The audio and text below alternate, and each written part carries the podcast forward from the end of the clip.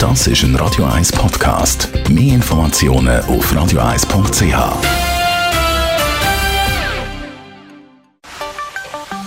Der Finanzratgeber auf Radio 1 wird Ihnen präsentiert von der UBS.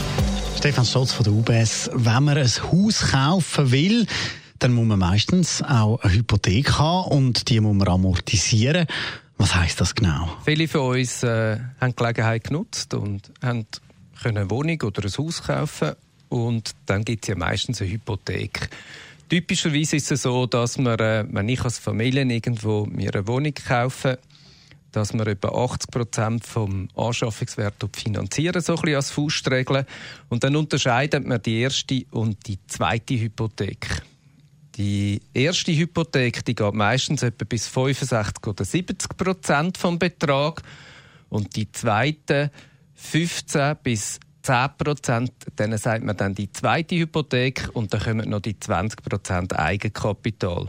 Und die Idee ist schon, dass man sagt, ja, wir wollen das ja langfristig können tragen und man setzt sich ja auch ein bisschen entschulden über die Zeit, dass man die zweite Hypothek etwa in 15 Jahren in regelmäßigen Tranchen würde zurückzahlen Und eben in dem Zusammenhang hört man auch immer wieder die direkte Amortisation. Jetzt gibt es zwei Formen von Amortisation. Es gibt einerseits die direkte Amortisation und andererseits die indirekte Amortisation.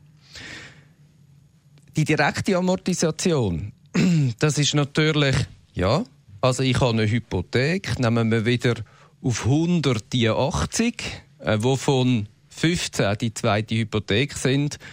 Und ich tue die über 15 Jahre zurückzahlen. Das heißt, ich zahle jedes Jahr ein Prozent direkt an der Schuld ab. Das heißt, meine Schuld, die nimmt von Jahr zu Jahr ein Prozent ab.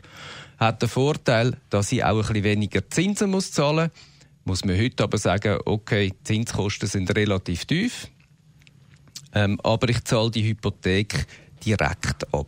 Und wie sieht das aus mit der indirekten Abzahlung? Indirekt ist äh, eigentlich eine Möglichkeit, die man oft beobachtet und Kundinnen und Kunden sehr gern hat, dass man es kombiniert mit dem Thema Vorsorge. Es gibt ja die erste Säule, die zweite Säule und die dritte Säule A. Die dritte Säule A ist eine freiwillige Möglichkeit, fürs Alter können Geld sparen. Schöne daran ist, es ist steuerfrei, also man kann es von der Steuern, von der Einkommensteuer abziehen. Für 2020 sind das 6.826 Franken maximal und das heißt, ich mache einen Vertrag mit der Bank. Anstelle meine Schuld direkt zurückzahlen, zahle ich einfach den Betrag in die dritte Säule hinein.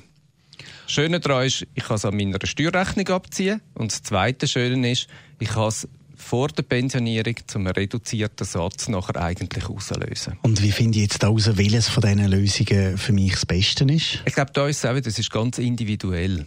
Und darum lohnt es sich da ein Gespräch. Ich würde sogar empfehlen, schon bevor Sie kaufen, suchen Sie die Diskussion äh, mit jemandem von der Bank, der Ihnen helfen kann, ein bisschen zu zeigen, wie das so in der Zukunft aussieht. Und da kann man bewusst einen Entscheid machen für direkte oder indirekte Amortisation. Danke vielmals, Stefan Stotz von der UBS. Das ist ein Radio 1 Podcast. Mehr Informationen auf radio1.ch.